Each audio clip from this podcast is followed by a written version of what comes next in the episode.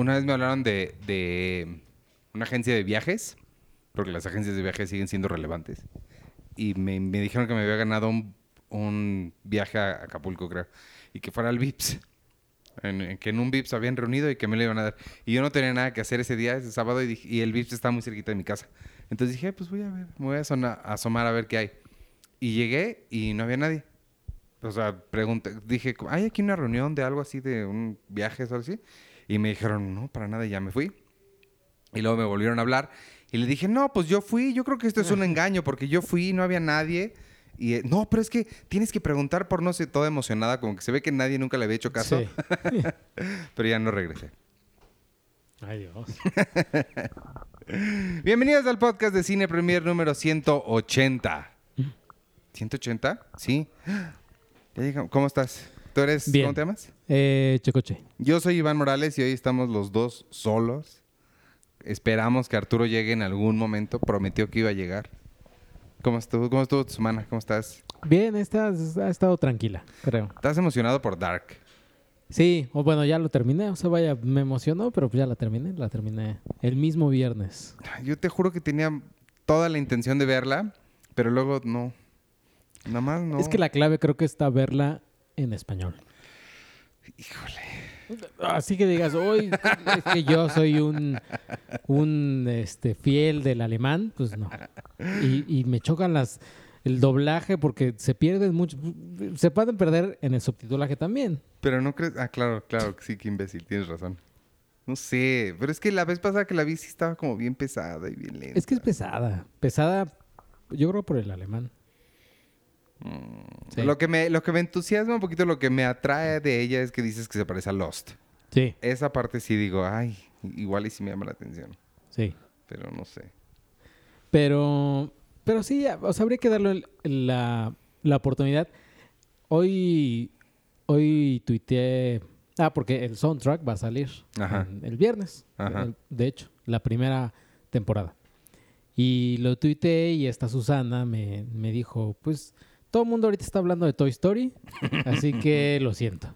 Y sí, creo que sí, o sea, creo que Toy Story, pues al final se comió como... ¿Cómo le fue? eh? ¿Supimos cómo le fue en taquilla? No, pero creo que tenemos aquí la...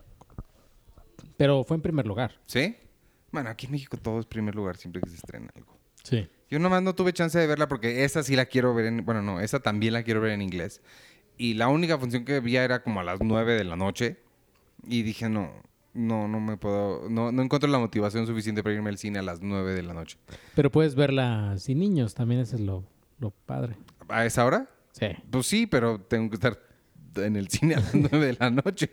Lo cual es algo que no, no, no más no. Lo que he estado viendo es. Ah, ya, le, ya, te, ya les he dicho, ¿puedo escuchas o a ti? De Curiosity Stream. No. Es un sistema de streaming de estos 89 mil que hay. Pero este es de ciencia. Es del mismo creador de Discovery Channel. Y se llama Curiosity Stream. Y está bien padre. O sea, Creo que habías dicho cuánto costaba. ¿Ah, Creo sí? que estaba... Bien caro. barato, porque fueron como, ¿Ah, sí? fueron como 20 dólares el año. O sea, una cosa así, estuvo bien barato, pero está bien padre porque ahora vi un documental de Alejandro Magno.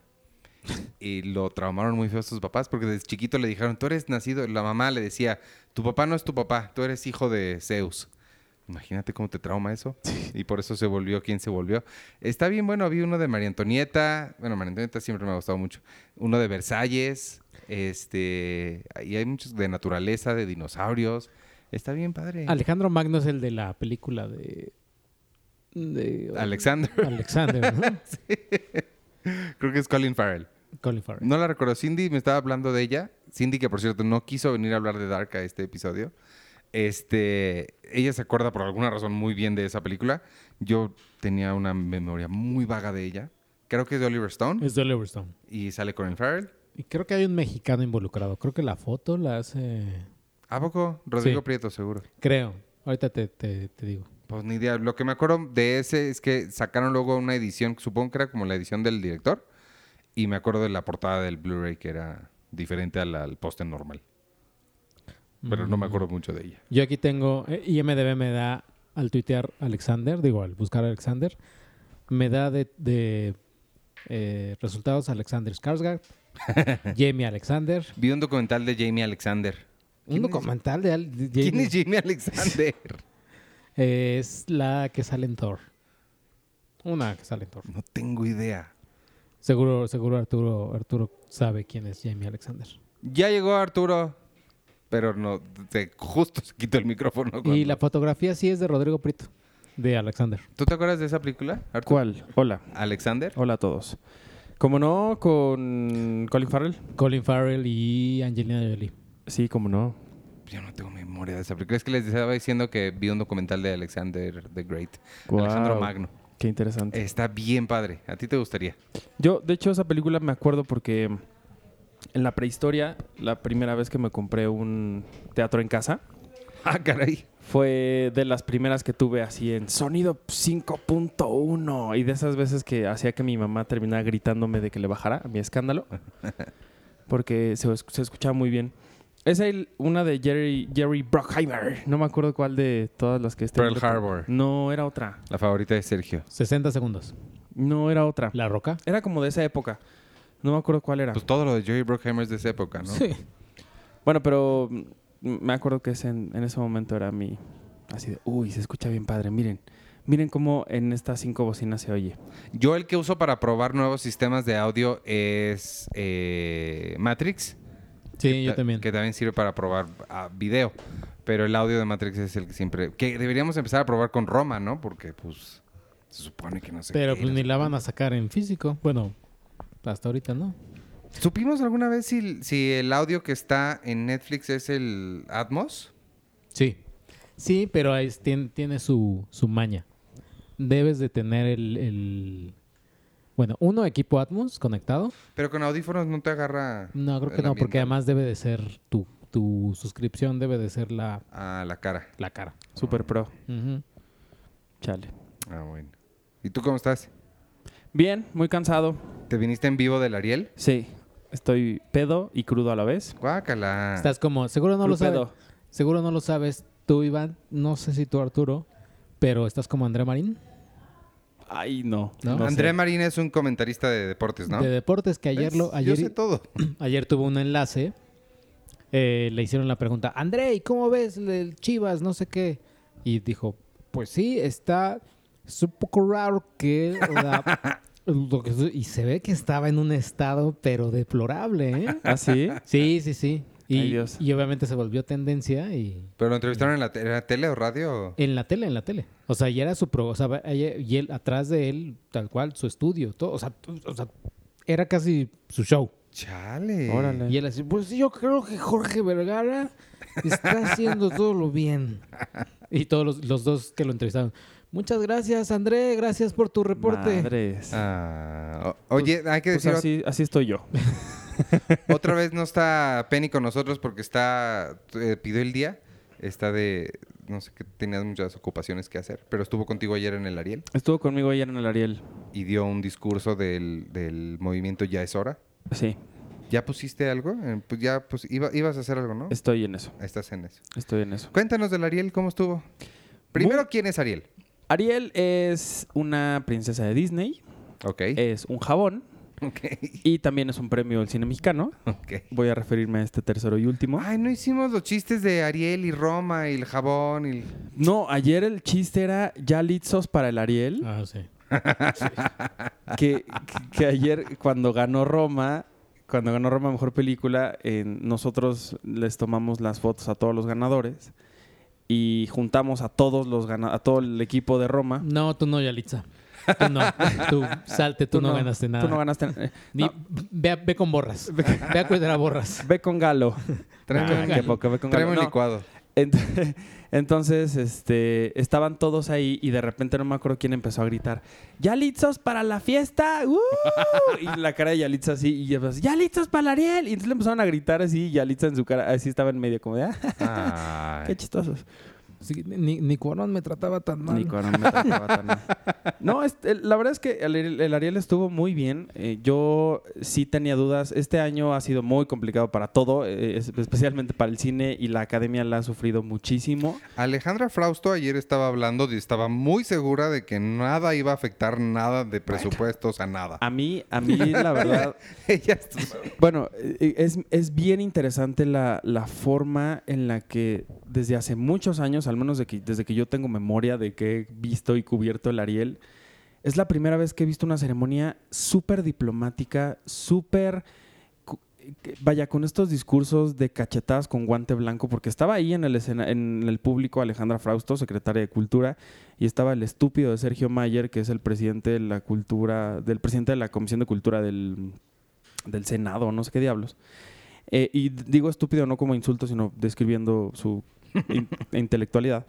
Em, y la verdad es que todos los discursos, todos, todos, todos traían esta cachetada con guante blanco, como dicen, de de decirles a ellos dos en particular, la están regando, no nos están apoyando, miren lo que, lo, que, lo que están haciendo y miren lo que estamos haciendo con lo que no nos están dando ustedes, pero de una forma muy elegante. Eso me pareció en casi en todos los discursos, incluso el último de Arturo Ripstein, que fue el de mejor película, que el que fue un poquito más, este, pues más... Y dijo, yo lo tenía escrito antes de que lo dijeran todos ellos. sí. Pero, por ejemplo, teníamos en, en, en, los presentadores a gente como Héctor Bonilla. Digo, Héctor Bonilla recibió el Ariel de Oro, pero teníamos a María Rojo, teníamos a, a una larga lista de personas que toda la vida han sido súper eh, vocales a la hora de hablar de la política y particularmente sobre lo que está sucediendo ahorita con la cultura.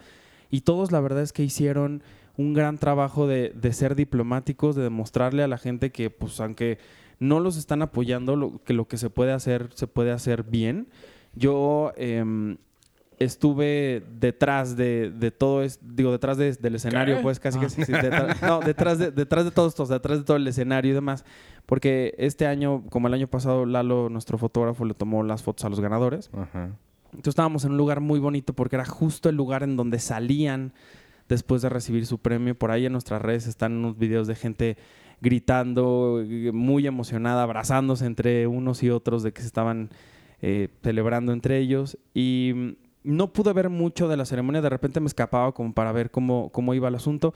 La verdad es que a mí lo que me pareció de lo que vi fue, pues sí, fue una...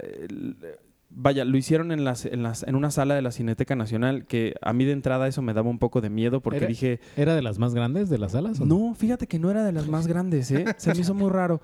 Pero yo tenía miedo porque dije, ¿cómo diablos le van a hacer, no? ¿Cómo va a ser para que no eso se vea chafa? Así, a veces en Bellas Artes se terminaba viendo chafa porque no tenían... Eh, los Arieles fue, el Ariel del año pasado, no sé cuándo fue, el de los tambores raros. El año antepasado. Y que había alguien dibujando al mismo tiempo que... Sí, Héctor, este Magallanes, Alejandro Magallanes. Eh, pues estuvo horrible. Este estuvo...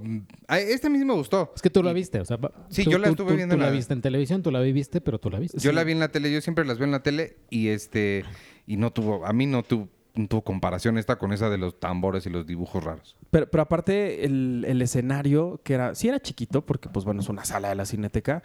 Yo pude ahí colarme, eh, pude colarme antes de que empezara todo, y la verdad es que me sorprendió mucho cómo transformaron una sala de la cineteca en un escenario para, para el Ariel.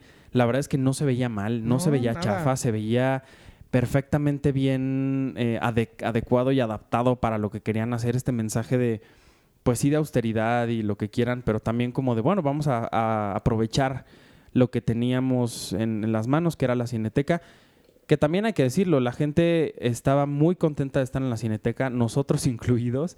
Eh, es un lugar que conocemos bien, que sabemos cómo movernos, que, siempre estamos ahí, entonces tanto la prensa como los invitados se sentían como en casa.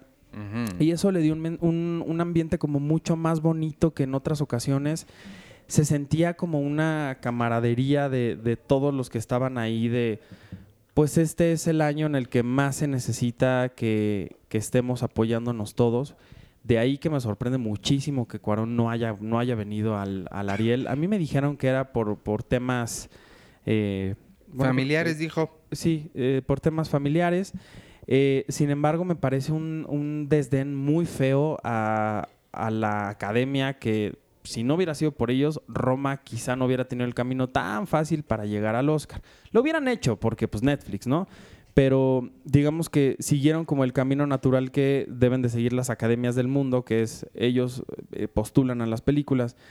Y la verdad es que por la academia y por este impulso que le dio hacia, hacia el Oscar, pues fue que también Roma llegó a donde llegó y y demás. Fue como una contribución de todo ese monstruo que, hubo de mercadotecnia y demás. No, no, estoy diciendo que la Academia de México hizo todo, pero, pero sí contribuyó de una forma importante para el camino y el éxito de Roma.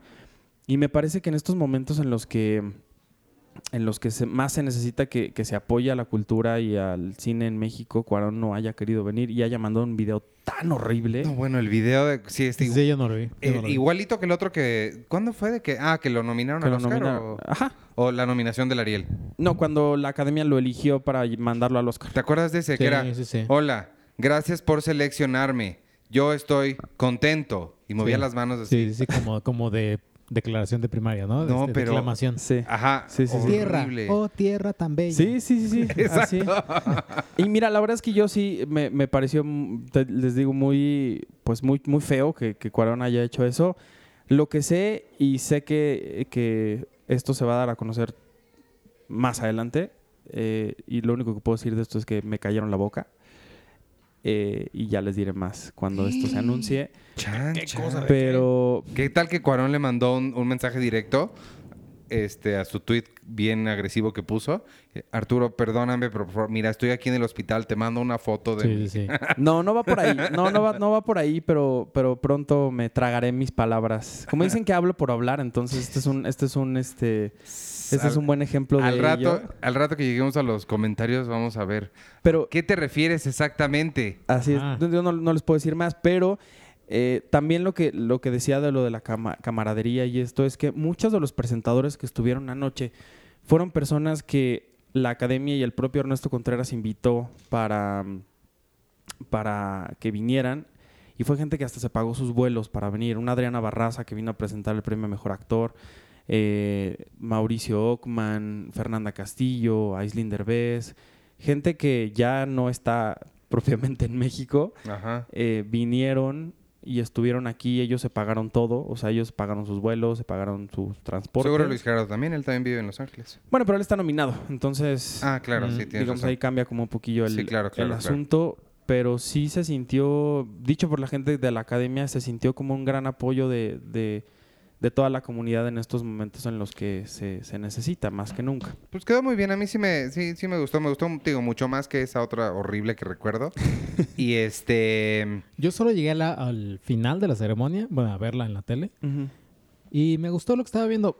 Estaba viendo la señal en SD, o sea, no en HD. Ah, no, yo sí, Sí. la vi en HD. Sí, no sé por qué mi tele no la agarró, pero o sea, estaba, sí estaba muy chafa la señal. Es en, en SD porque parecía como una niebla ahí que tenía Ah, no. Ah, Y- Canal 22. el canal 22. Ujú. Y, y ya. ¿O pero no lo estabas viendo en TV UNAM? No, no, no era el 22 porque tenía ahí dos, dos. Ah, Y como todos sabemos, eso es un 22. exacto. Y este, lo, pero lo que sí. Ah, lo bueno, que sí- Checo, pero cuando pasan el Ariel, pasan el- la señal de Canal 22 en TV UNAM. Ah, puede ser. Pero lo que sí también me sorprendió es, y que hasta alguien puso, lo tuiteó así de, ya son casi las 11 y se les ocurre poner un número musical rarísimo de no sé qué. Sí, sí, estoy de acuerdo. Y ta, también ta, ta, esta, ta, ta. esta muchacha, ¿cómo se llama? Gabriela de la Garza, Sí. que dio un discurso en... En náhuatl. En náhuatl. O sea, está padre que, bueno, la inclusión, pero sí me gustaría haber entendido tantito. ¿No pusieron subtítulos? ¿No? ¿A Ah, ti sí? Yo, no, es que yo estaba ahí escuchando eso, porque eso vino después del In Memoriam. Ajá. eh, y que bien chistoso porque lo cantó Susana Zabaleta. Y antes de que entrara Susana, Susana llegó con unos tenis. Así, con un vestido espectacular como toda ella. Ajá. Se sentó en una silla afuera del escenario, se puso los taconzotes, entró a cantar, salió llorando, se quitó los tacones, se puso los tenis y dijo, vámonos.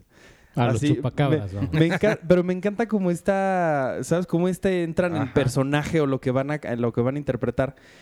Y justo estaba Gaby de la Garza ahí que se le veía nerviosa por y estaba leyendo y leyendo y Ah, leyendo. no, yo no la percibí así, la percibí. Yo dije, órale, igual y habla. O sea, Pues no, porque- bueno, no sé, pero la veía, la ve- yo la veía como nerviosona y, y ya después este, lo que escuché fue que la gente estaba diciendo cabina, subtítulos, cabina, subtítulos. Yo supuse Ah. que sí los habían puesto. No, y no, entonces eso fue un errorcillo. Y luego, durante como unos 15 segundos, apareció la pantalla de, pues no sé, supongo que es del switcher, que nada más decía, insert your logo here. y, Ah, con Ilse Salas, ¿no? ajá, decía, Pero- write text here. Eso fue en la HD. En la SD yo no tuve, yo no tuve esa bronca. O sea, yo vi Qué raro. todo el speech de Ilse Salas. Lo, lo que sí también en, en este In Memoriam eh, pusieron a Fernando, este...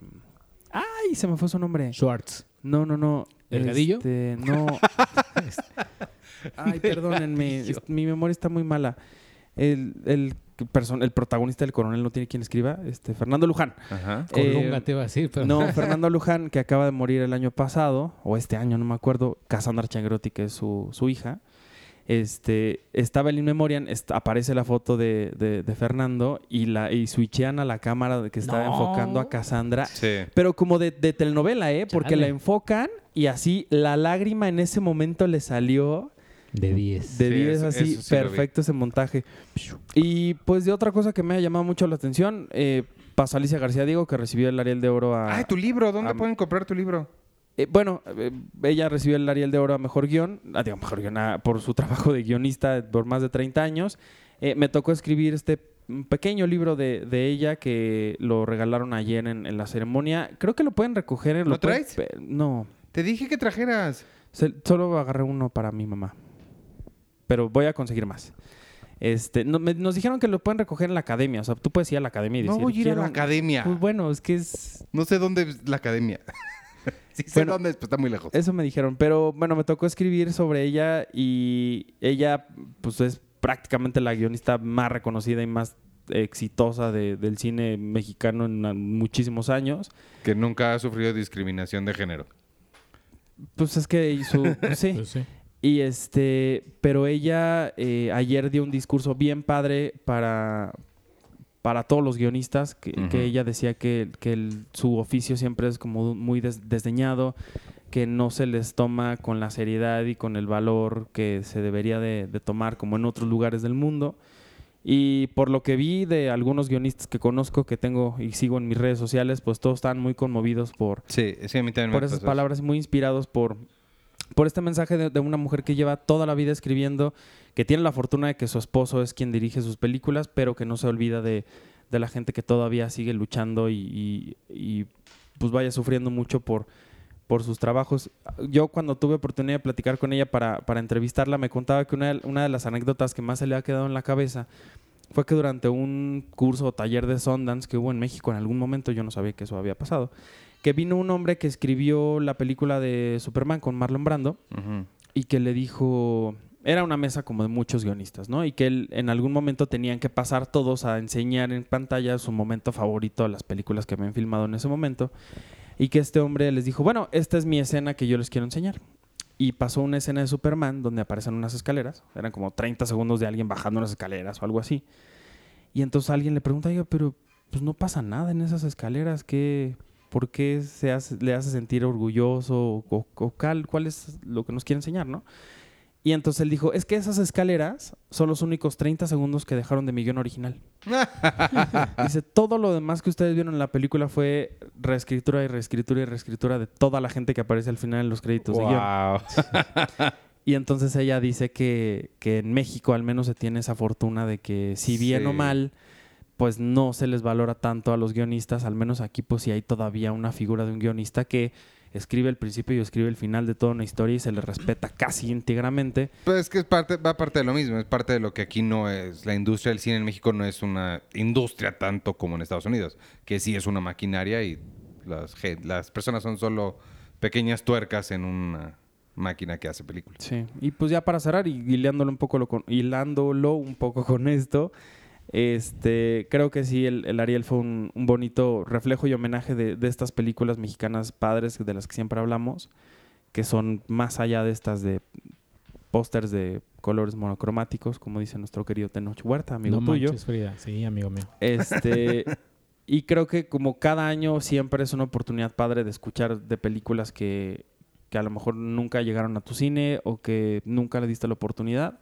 y que gracias a la tecnología ahora las puedes encontrar ya en, en plataformas o en Filmin Latino o cosas así. En Amazon también. En Amazon también, Netflix. Entonces, pues lo que siempre les decimos, pues denles una oportunidad. Ayer subíamos en, en- en nuestras redes unas, unas frases de, de las personas a las que les tomamos fotos también. Ya vi una de Noé Hernández que me gustó mucho que decía este, algo así como, pues denos chance de, de conocer nuestras historias porque estamos seguros de que pues les vamos a tocar el corazón y nos vamos a quedar en su mente, se los juro. Entonces es un Noé Hernández que, por cierto, ayer ganó, que no, no estuvo, pero, pero que es un gran actor y que junto con él hay muchísima gente y muchas historias que pues que ayer fue una bonita celebración de, de todo eso que pasó. Sí, estuvo bonito. Me gustó, me gustó más que otras veces. Pues y, sí. y me tocó a mí más pesado que otras veces, al menos. Este, vamos, ¿ya acabaste? Ya. ¿O tienes algo más que No. comentar de Ah, lo que decía de, de, de Frausto y de Mayer. Acabó la ceremonia y mira, Sí, no, vámonos. así se fueron, ¿eh? Pues sí. Pues tienen Huyeron cosas que de hacer. todo el mundo. Este, Yalitza estaba muy contenta. Están muy ocupados. Este, Marina Tavilla también. Me, me cuentan que nuestro querido amigo Gael García Bernal estaba molesto, un poco molesto porque no ganó. Pero eso es chisme, eso yo no lo vi. Este, ¿qué más, qué más les puedo contar que yo haya visto así tras bambalinas? Había molestia en general por la ausencia de Cuarón. Pues sí. Este, incluso de gente de su equipo. Este, sí. El Borras. Entonces, Estaba la el Borras estaba ladre y ladre. Y ya, pues creo que todo, y, y, pues rápido, gracias a la academia que como otra vez, como ya varios años confía en nosotros para hacer cosas, para dejarnos estar ahí has- hasta, hasta en la sopa del, del Ariel y poderles llevar a ustedes como un poquito de, de, esta, de esta fiesta. Luego les vamos a enseñar en nuestras redes y en el sitio las fotos que tomó Lalo, que están bien padres. Y pues creo que ya. Y la crónica y la otra entrevista y todo. Sí, sí. Y esto del movimiento, que bueno, tampoco dijimos mucho, pero pues básicamente como un grupo de mujeres que se unieron tras el Me Too para no crear una plataforma de denuncia y de, y de visibilización de estas acusaciones, sino más bien como una plataforma para crear unión entre todas las mujeres de la industria, que va desde periodistas hasta directoras. Todo el mundo, sí. Todo el mundo está ahí. Lo que quieren hacer y que me parece increíble es un- una especie como de catálogo para que todo el mundo sepa qué mujeres están trabajando hoy por hoy en la industria. Eh, me llama mucho la atención que, que más allá de querer acusar y de querer, de querer ser como, pues señalar a personas que se han visto involucradas en esto, un Carlos Reigadas, como por ejemplo que ayer no estuvo, ¿no? Y que en nuestro tiempo no ganó nada ayer. Eh, más allá de eso, lo que quieren es crear como una, una nueva industria en la que sea haya, en el- la que haya equidad, en la que haya historias también contadas por mujeres, hechas por mujeres. Eh, y pues bueno, ojalá que, ojalá que sea una buena iniciativa. Que a mí me llama mucho la atención. Siempre yo he creído que las mujeres son las que dominan este mundo, siempre lo he dicho. Y particularmente en el tema del cine mexicano siempre me ha llamado mucho la atención la presencia de las mujeres en los puestos importantes, ¿no? O sea, una Daniela Michel, una Sara Hodge, eh, Estrella Araiza, directora de Guadalajara.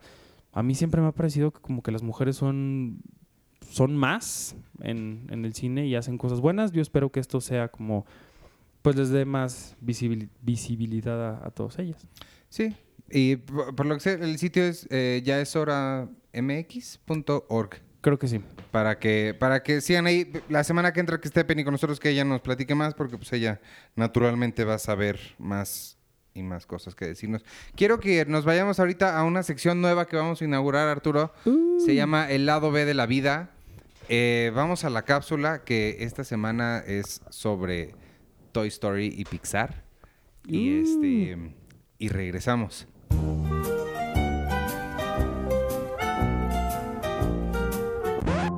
Hola, ¿cómo están amigos? Bienvenidos al lado B, una sección eh, muy bonita y conmigo está Susana Guzmán. Hola Susi. Hola amigos. Yo soy Penny Oliva y invité a Susi en esta ocasión porque ella nos va a contar de una experiencia muy padre que tuvo hace poco. Te inmiscuiste en los archivos secretos Sí. de Pixar, eh, específicamente los archivos de la franquicia de Toy Story y descubriste muchísimas cosas de cómo pudo haber sido Toy Story si los animadores se hubieran ido como con las primeras opciones que tenían tanto para bocetos de personajes, el nombre de la franquicia, etcétera. Y pues está como muy muy interesante, queremos que nos cuentes un poquito. Bueno, es que Sí. estar en Pixar a ser increíble además. Sí, es, es una experiencia muy increíble. Eh, la- el archivo que ellos tienen alberga más de un millón de bocetos, tienen eh, esta especie de esculturas que los animadores utilizan para, pues sí, para animar la- la- las películas. Y ahí eh, me enseñaron algunos de los primeros bocetos que tuvieron para los personajes de Toy Story en 1995. Pero yo estaba muy impresionada porque jamás creí que fueran tan diferentes a lo que fue en, en la versión final. A lo que quedó finalmente. Ajá, a lo que quedó finalmente. Las primeras que nos enseñaron fue de Buzz Lightyear. Y era súper chistoso porque era súper enanito y súper gordito. Entonces, era muy chistoso porque pues, Buzz Lightyear es el juguete que todos querían y no podía ser como tan poco cool y tan chistoso porque al final parecía como uno de estos marcianitos. Ah, Daba como esta sensación Pero de sí era un astronauta y todo. Era un astronauta, pero era morado, no era, no era verde. El, el traje era morado y era mucho más chiquito. Digo, en la versión final también es más chiquito que, que Woody, pero llega como al. Sí, a realmente la no, barbilla, no piensas en él como alguien enanito. Exacto, no. Antes sí era nanito, o sea, llegaba por abajo del cinturón de Woody. Era chiquito. Ajá. Ah. Esas eran los, los primeros bocetos para Buzz Lightyear. Y el cambio aún era más radical para Woody, porque Woody pues al final es como muy amigable, muy lindo, un vaquero como tierno. Y en los primeros bocetos, en esta nueva película hay unos muñequitos que son como los... ¿Cómo se lo- Los... Pues como los rehenes de, de Gabi Gabi. Entonces, Gabi Gabi es la, la villana de es Toy la Story villana de 4. Toy- Ajá. Entonces, ellos tienen como este aspecto de las fisuras en la boca, Ah, como muñecos como de muñecos madera. de madera de títeres, Ajá. y así era Woody en un inicio. Ah, él era de madera, era un muñeco de madera. era un muñeco de madera, pero se dieron cuenta que no iba a funcionar tan bien porque no se podía mover tanto, no podía hacer como tantas escenas de acción, porque iba a ser muy, muy, muy rígido. Entonces tuvieron que cambiarlo y ya lo hicieron como ya le quitaron las fisuras que tenía en la cara y ya dejó de verse tan creepy como se veía en un inicio. Claro, la verdad es que esos muñecos dan un poco de miedo, que son Sí, estos muñecos sí. como de los 50, etcétera. Pero, y además hubiera estado complicado tener como réplicas de juguetes, ¿no? Que se vendieran así. Sí, no, sí, sí hubiera estado muy, muy raro. Pero sí, estuvo muy chistoso. De hecho, también en ese, en ese mismo momento, cuando me enseñaron los, los bocetos de, de, de las primeras, de Buzz Lightyear y de Woody, también me enseñaron los pies que utilizaron para los, este, los soldados, los, ver- los soldados verdecitos. Y, y es muy chistoso porque los animadores se tenían que poner esos, esos tenis para hacer, para emular los, los, los movimientos que, que haría un, un soldadito. Entonces también está, Ah. está muy padre esa parte. Estuvo muy padre en, en- en ese tour. Eh, Que son los archivos secretos de que Pixar. son los archivos secretos de Pixar. Después de eso, pasamos a lo que son ya las oficinas de Pixar, donde hablamos con los animadores, con el director y demás. Y ellos nos platicaron que hacer la tienda de antigüedades fue el escenario más complejo de Pixar. O sea, no, no solo de la franquicia de Toy Story, sino de Pixar. O sea, y de que- toda la historia de animación de Sí, Pixar. de toda la historia de animación de Pixar, porque ellos querían, o sea, creen que como, con, como Toy Story fue el primer largometraje que hicieron eh, y que es el legado más importante para ellos que tienen, eh, pues querían hacerlo bastante grande. Y, y es muy interesante porque tuvieron que contratar muchísimas más personas. O sea, si en la primera película no pasaron de, de 300 personas que trabajaron en la película, ahorita son más de 1500. Guau. Entonces sí fue como una cosa muy impresionante. Y, y- y justo pues sí se nota en, incluso las primeras reacciones dicen eso, ¿no? Que, que- que ahora es este, la animación sí se nota sumamente diferente y sumamente innovadora. Y además eh, esa casa de antigüedades pues justo es pues una casa en la que hay un montón de muñecos, un montón de eh, objetos viejos que tuvieron que cuidar muchísimo. Este, para que, para que diera esta sensación como de, de creepy, como de, de un lugar al que sí te da miedo entrar, ¿no? Oh, Entonces, ya. ajá, y, y to- y- y durante todo el recorrido que hace Woody en, adentro de la casa de antigüedades hay un montón de secretos, o sea, un montón de detallitos Ya. que, que la gente va a poder encontrar. Oye, Es muy- muy, Lo que me gusta también de esta película, que también regresaste hablando de eso, es que a- esta película es el regreso de un personaje muy querido, Betty, ¿no? A quien no Sí. habíamos visto en las películas pasadas porque de pronto se perdió de vista, ¿no? En Toy Story 3. Sí. Nunca te explicaron qué pasaron con ella, pero en esta película vemos un lado B de ella impresionante, ¿no? O sea, ella regresa como una, como la heroína de la historia. Sí, claro, e- ese cambio en Betty también fue muy importante porque pues ahora ella es la protagonista, ¿no? es mucho ella- más cool. Es mucho más cool. Antes ella era la princesa que solo podía ser rescatada por Woody y ahora ella es la que lidera, lidera la, la misión, entonces está muy padre. Eso me, me gusta mucho ese cambio en ese personaje. Sí. Pues bueno amigos, eso fue lado B, un poco de este mm, lado desconocido de Toy Story 4 y cómo, cómo pues esta película está cambiando un poco el mensaje ¿no? que, que traían las otras películas y, y muestra cómo salir de tu zona de confort y cambiar no está tan mal. Ajá, Muy bien. no es- ir cambiando no está tan mal. pues bueno, amigos, eso fue todo. Y espero, bueno, hasta la próxima. Próxima. Pues esa fue la cápsula. Espero que la hayan disfrutado. Semana con semana vamos a estar haciendo estas diferentes eh, cápsulas de El lado B de la vida. Espero que les vayan gustando. Mándenos sus comentarios y sugerencias de otras cosas que les gustaría escuchar. ¿No? Sí. ¿Qué más? ¿Qué vieron? Este, ¿Qué más vieron esta semana? Eh, mira, eh, rápidamente, ah, tocando con el tema de Gael, se estrena Chicuarotes, ¿no? Este Ah, Chicuarotes. Chicuarote se estrena este fin se estrena este fin y Anabel también se estrena este fin. Y tú fuiste el único que vio las dos. Yo fui el único que vio las dos. Oye, sí. Y, Oye, sí. y ya, y en una me reí mucho y en otra me espanté de las atrocidades que estaba viendo. Ay, Dios. ¿Cuál es cuál? No, la verdad es que, mira, Chicuarotes no es eh, Si te haces tu película, ¿la vas a poner Checuarotes? Checuarotes. Checua- Checuarón. le voy a poner. Eh, no, tengo curiosidad de, de ver lo que va a opinar la crítica cuando salga finalmente Chicuarotes. Ajá. Y esto me, y esto me llevó a pensar cuando, creo que te comentaba a ti, Iván, cuando leí la crítica de... Ay, no me acuerdo quién era. Creo que Edgar Wright o Paul Thomas Anderson. Ajá. Sí, creo que era Paul Thomas Anderson, que habló con alguien que... No, otra vez, corrijo. John Krasinski. Ah, caray. cuando John Krasinski creo que estaba hablando con alguien Ajá. Y le dijo, no, es que vi esta película y no me gustó porque estaba medio horrible. Y esa persona, el ¿Era otro no, el otro director le dijo, oye, o sea, está padre, pero pues mejor hay que apoyarnos entre nosotros porque, Ah, sí. o sea, como que le daba un consejo como de, güey, o sea, pues mejor di las cosas buenas de la película porque somos una industria y hay que apoyarnos y todo eso. Y creo que eso en Hollywood se refleja demasiado porque pues todos se apoyan entre sí, ¿no? Pues sí. Y me da la curiosidad de saber, pues cuando salga la, la película de Gael, creo que va a reflejar, bueno, se van a ver como ciertos aspectos. Uno, como ya sabemos, ¿no? El de cuando el mexicano tiene, entre comillas, éxito y hace algo y entonces todos los demás de, ay, se le van a la yugular. O puede ser también cuando este mexicano tiene éxito, pero pues ve a todos los demás como que hacia abajo. O sea, va, va a estar interesante, creo. A lo que iba es, Chicorotes no es horrible película, tampoco es una, tampoco es una maravilla del mundo. Está mucho mejor que Déficit, que es la, Ay. la primera película de, de Gael, pero la primera que hizo, la primera la hizo en 2007, o sea, ya Sí, ya pasaron hace un rato. 12 años. Ya dirigió un, epi- 12 años, qué horror. un episodio de Mozart in the Jungle, dirigió otro de Sitiados. Eh, entre comillas, ya va teniendo una experiencia. Se ve porque sí hay, sí hay, sí hay una mayor estructura en la película. Ujú. Sí tiene escenas muy obvias, así como una representación de la piedad, donde sí, no sé, sí dices, güey, ya bájale. Tiene esta, es- esta escena famosa de eh, ¿quién es?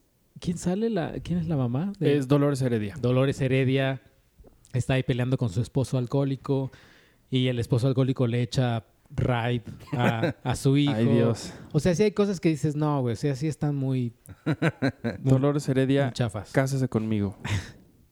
Pero, pero en sí creo que, o sea, viéndolo muy de apoyemos, es una industria y demás.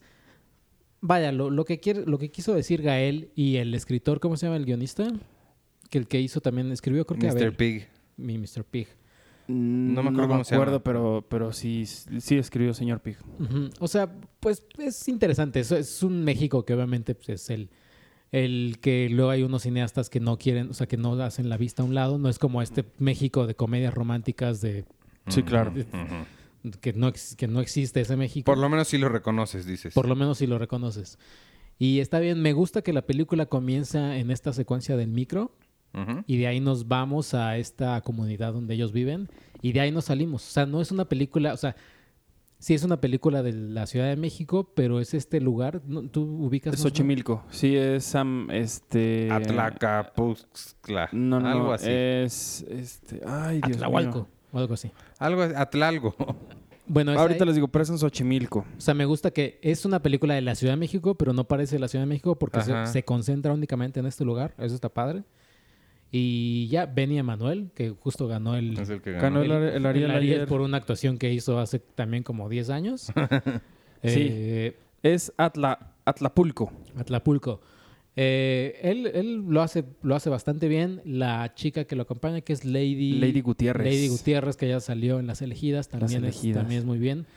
Y, y obviamente cuando sale Jiménez Cacho, pues ya, o sea, él está en... Se pone en automático el güey y lo hace, sí, lo hace, lo hace increíble. Sí. Eh, o sea, creo que sí, es, es- sí habría que ver la película, sobre todo para ver cómo es Gael dirigiendo ya después de Déficit. Y bien, le van a encontrar, sí, se le encuentran cosillas ahí medio. sí. A mí sí me, sí me llama la atención, sí me llama verla. Me llama mucho más que Anabel. Es el, o sea, de, de- de esta semana, esa es la que yo, Sí. la que yo escogería para, para ver. A mí más que por Gael, de verdad creo que Benny Emanuel está haciendo o está tomando decisiones muy interesantes en su carrera, que está pudiendo como lidiar o vivir en dos mundos que son completamente ajenos, uno que es este cine de Carlos Carrera o cortos como el de Roberto Fiesco o, o cosas como, como Chicuarotes, pero también hace, como dice el dicho, y estas cosas que se me hace muy extraño, o la secu, ¿no? Pero, pero me llama mucho la atención él, lo que puede llegar a ser él y también la, esta Lady, Lady, Lady Gutiérrez, Gutiérrez. que la verdad es que es, además de que es una niña preciosa, o sea, es muy, muy, muy bonita, eh, también tiene, o sea, es un talentazo de actriz. Y, y no sé, me gusta pensar que a lo mejor en unos 10 años estos van a ser como los nuevos, eh, no sé, Tenoch, Harold, es- de Sí, esta, es- seguro. esta gente que ha ido como evolucionando y que se han puesto como en estos lugares de todo lo que hagan lo hacen bien. Sí. Entonces me, me llama la atención mucho por, por ellos y justo por eso también lo que dices, este retrato de un México que a veces se nos olvida que existe o que no queremos ver porque nos acostumbramos mucho a ver el México de Polanco, de, este, de la Roma, ¿no? Sí, Condesa. Entonces, pues bueno, ojalá que tenga una buena distribución. La tiene Cinépolis Distribución, entonces esperaría que, que tuviera ahí como una buena. Obviamente, corrida. obviamente vi un tuit de alguien que le estaba comparando así casi casi. No, es que es la olvidados de los olvidados de este siglo. Uy. También Ay, Dios, cálmense. ¿Quién dijo eso? ¿Álvaro Cueva? No, una, una- o sea, alguien que lo tuiteó, también cálmense. Pero sí, cuando le pregunté a Gael, que luego va a estar la entrevista ahí en, en, en- en Cine Premier, en video, eh, le pregunté como las, las referencias cinematográficas y demás. Pues al final, él, o sea, sí se ve que pues, le sabe, Que le echó que ganitas. le echó ganitas y le sabe, porque dijo, mira, está desde Los Olvidados, claramente, y él dice, porque Los Olvidados tiene mucho humor, y es que en, esta, en Chicuarotes te ríes demasiado. Entre el- los diálogos que están muy, o sea, están muy bien, Benny Emanuel, que lo hace increíble, diciendo groserías, albures y demás. Eh, mencionó a Los Olvidados, mencionó a Los Goonies, que, Órale. que se juntaban a ver como dos películas por semana, hicieron un cineclub ahí en esta comunidad y que vieron los olvidados no pero que veían los Goonies que veían este que otra una una italiana que me mencionó que ahí que ahí sale en el video que dijo de hecho las botas que usa la chavita en esta película italiana las usa Lady Gutiérrez y sí o sea cuando yo estaba viendo la película de Chicuarotes dije qué qué pedo con las botas amarillas así Chingame la pupila y en esta película italiana de los 70 la protagonista la chavita también tiene unas botas Órale, amarillas Órale. y luego mencionó westerns, mencionó Midnight Cowboy. Eh, pues al final sí se ve bastante como este letrado. Pues creo que eh, Órale. hiciste un buen trabajo de venderla porque sí, está, sí suena, sonó padre. Suena, suena buena. Yo nada más les, les recomendaría que, digo, hablando de todas estas, este, pues lo que, lo que te recomendó casi, casi Gael, si quieren ver a Benny en, en- actuando bien y en cosas padres, vean Trémulo, que es de Roberto Fiesco, está gratis en Filme Latino. Y eh, Las Elegidas, que es de David Pablos, donde sale Lady, que creo que también está en Filming. Es Y una Net- gran Netflix película. creo que también. Y de Jiménez Cacho, pues vean, Arráncame la vida, ¿no? De Dolores. Heredia, no sé, no sé cuál. ¿Sabes, ¿sabes el, el dato curioso de Cronos y Somos lo que hay? Sí. ¿o No, ¿No? no, de la de Jorge Michel. Ajá. Repite el mismo personaje Jiménez Cacho eh, del ¿A de? Cronos en Somos lo que hay. ¿A poco? ¿A ¿De- poco? del de la morgue? El de la morgue y salen los dos. O sea, sale él. ¿Ves que sale él con otro señor? Ajá. ¿A poco? En Somos lo que hay. Es igualito. es- Y escuchando, ya sabes, el cumbión loco. y todo. ¡Órale! ¡Qué padre! Es el mismo, el, el mismo personaje, todo igualito. Ayer andaba Ah, Jorge Michel Grau muy contentillo ahí en el, en el Ariel. Ah, qué bueno. Que el otro día le pregunté de su nueva película. Se ve buena. Que es donde están... Sí, ¿con quién la estaba Este, haciendo? Pues es la del búnker, ¿no? es la del búnker. 20 ajá. años haciendo. No, la, la están... La acaban de filmar. Cálmate. Pusimos el set visita hace como un año y medio. No, claro que no. Fue este Claro año. no fue hace fue este unos año. meses. Claro que sí. No fue este año. Claro que sí. No. Claro que sí. No. Claro que sí. Ay. Claro que Vas sí. a ver, saca tus revistas y no fue este año. Claro que sí. Bueno, y en el otro lado está Anabel, que esta también... ah, o sea, está... Ahí sale Gael también. Ahí sale Gael, ahí sí, escondidito, así, ¡bu! Mira, ¿sabes Sí. qué me va a dar mucho gusto antes de que pasemos con ¿Qué? Anabel? Que cuando yo vaya a ver Chiparotes diga, gracias Gael, me callaste el hocico. De, tu mamonería sobrepasa tu... No sobrepasa tu talento. Ojalá, Ojalá, sí, Ojalá. ya, ya tú me dirás. ojalá. Pero Anabel, fíjese, es el...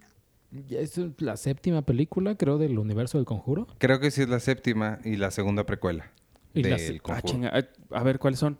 Es Anabel, digo, con- Anabel 1, 2 y 3. ajá, Conjuro 1, 2, La Llorona, Ajá. Momia, La monja. La monja. La momia.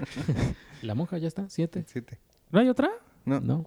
Las, ah, no, las de la, la noche del... No, Conjuring, digo, este, Insidious, ese es otro. Ese Sí, es otro, esa ¿verdad? otra. Ujú. Ujú. Y Eh, Aquaman, ¿no? No entra en... Mm, No, no, Ah. no entra. y la verdad es que si son fans, les va a gustar, pero sí deben de ir con la idea, creo yo, de que no van a espantarse como nivel terror conjuro, sino vayan a divertirse nivel Halloween, Ok. porque no es un asesino como tal, pero es una casa de monstruos ahí. Vayan, piensen como la cabaña del terror, ¿Quién dirige? Cabin in the Woods. Eh, no recuerdo quién dirige. A ver, ahorita yo te lo investigo, Chaco. Y, y ya obviamente vemos primero a los Warren que dejan a su hija en- así con la niñera. Ellos se van como a algún... va- Van a buscar un demonio, haz de cuenta. O sea, se van varios días. Se van varios días y están, están estas dos niñas, la niñera y la niña, y entonces llega una vecinita, una amiga, y quiere entrar al cuarto donde están todos encerrados, todos los artefactos de los Warren.